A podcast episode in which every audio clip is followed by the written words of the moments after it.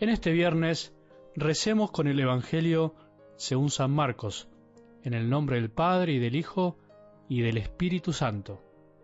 Jesús, llamando a la multitud, junto con sus discípulos, les dijo, El que quiera venir detrás de mí, que renuncie a sí mismo, que cargue con su cruz y me siga. Porque el que quiera salvar su vida, la perderá, y el que pierda su vida por mí y por la buena noticia, la salvará. ¿De qué le servirá al hombre ganar el mundo entero si pierde su vida? ¿Y qué podrá dar el hombre a cambio de su vida? Porque si alguien se avergüenza de mí y de mis palabras en esta generación adúltera y pecadora, también el Hijo del Hombre se avergonzará de él cuando venga en la gloria de su Padre con sus santos ángeles. Y les decía, les aseguro que algunos de los que están aquí presentes no morirán antes de haber visto que el reino de Dios ha llegado con poder. Palabra del Señor.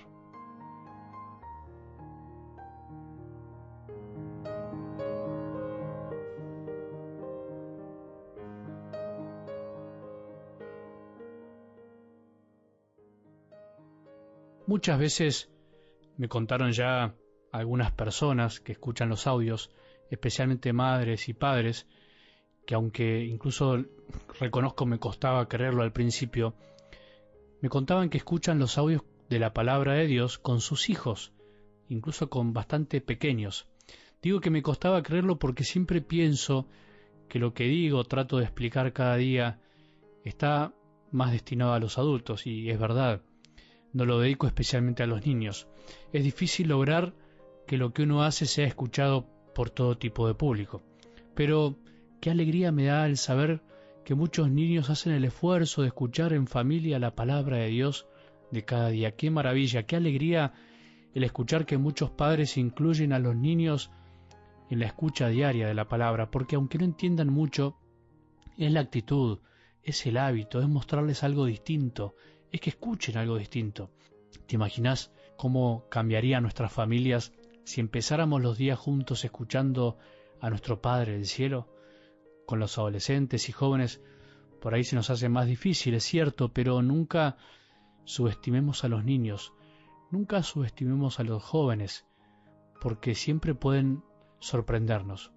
Acordémonos que Jesús decía que el reino de los cielos pertenece a los que son como ellos, como los niños, a los que se hacen como niños, y si nosotros escuchamos la palabra de Dios con ellos, seguramente ellos percibirán mensajes que para nosotros permanecen ocultos. Nunca me voy a olvidar cuando una vez en una capilla que me tocó ayudar durante un par de años un niño me preguntó qué había en esa cajita señalándome el sagrario. Le respondí con mucha seguridad y soltura, ahí está Jesús, esa es la casita de Jesús. Y él me respondió con mucha seguridad e inocencia, ¿y cómo hace para entrar ahí adentro? Te estarás riendo como yo, pero cuánto para aprender. Jamás se cuestionó si era verdad o no lo que le decía, pero como ellos entienden literalmente lo que uno le dice, simplemente se preguntó cómo era posible eso. Así son los pequeños, pequeños pero con grandezas. Así son tus hijos, así son los niños, los predilectos de Jesús. Dios quiera que también te animes a escuchar con ellos la palabra de Dios, aunque creas que no entiendan, vas a ver que te sorprenderán. Entre tanta tecnología y celular en sus manos, entre tantas cosas que ven, ¿qué mal les puede hacer unos minutitos de Jesús. Que Dios bendiga a todos los niños del mundo, en especial a los que están solos, a los que sufren, a los abandonados, a los que las guerras desprecian, a los que el mundo discrimina, a todos. Y si vos sos uno de esos papás que ahora estás viajando o estás con tus hijos escuchando la palabra de Dios, no dejes nunca de hacerlo. Que Dios bendiga a tus hijos también. ¿Qué podemos aprender juntos de algo del Evangelio de hoy?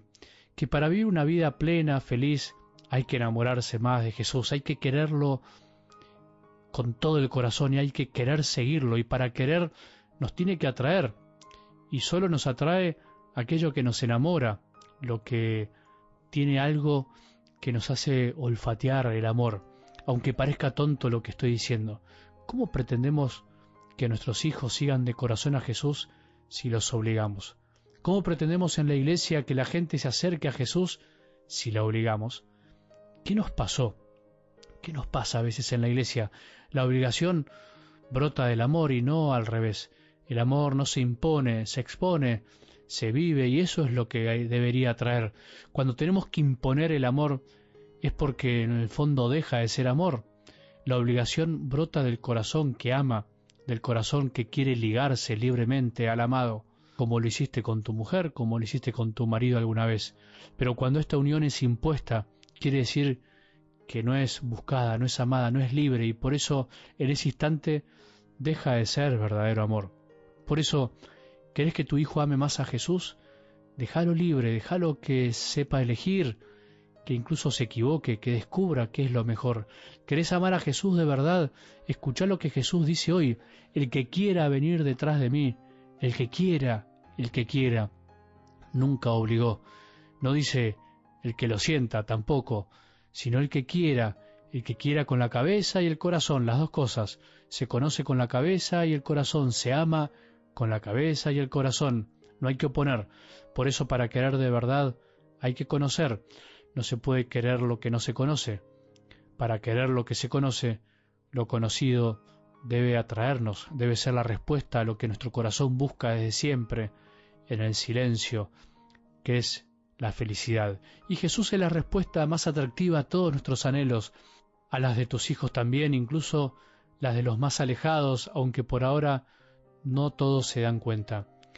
¿Crees o no querés seguir a Jesús? Esa es la pregunta clave de hoy. Si decís que sí porque realmente estás enamorado de Él, alegrate, nada te va a frenar, ninguna renuncia, ninguna cruz te parecerá grande. Irás perdiendo tu vida, pero en el fondo la estarás ganando. Si decís que sí sin amarlo, solo por una obligación externa, todo se te hará muy pesado, todo se te hará una carga, será una especie de amor forzado. En el fondo no será verdadero amor. Todavía te faltará pedir el toque del corazón para enamorarte. Si decís que no, está bien, sos libre, es tu decisión, pero tenés que hacerte cargo de lo que decís. Tenés que asumir que sin él todo se te hará más difícil, aunque en el momento no lo parezca. Andarás por la vida creyendo que la estás ganando, pero en el final de cuentas lo que estás haciendo es perderla en cosas que no te salvarán. Qué lindo que es saber que Jesús respeta nuestra libertad. Siempre enseñale eso a tus hijos, siempre enseñale eso a los que quieran seguir a Jesús.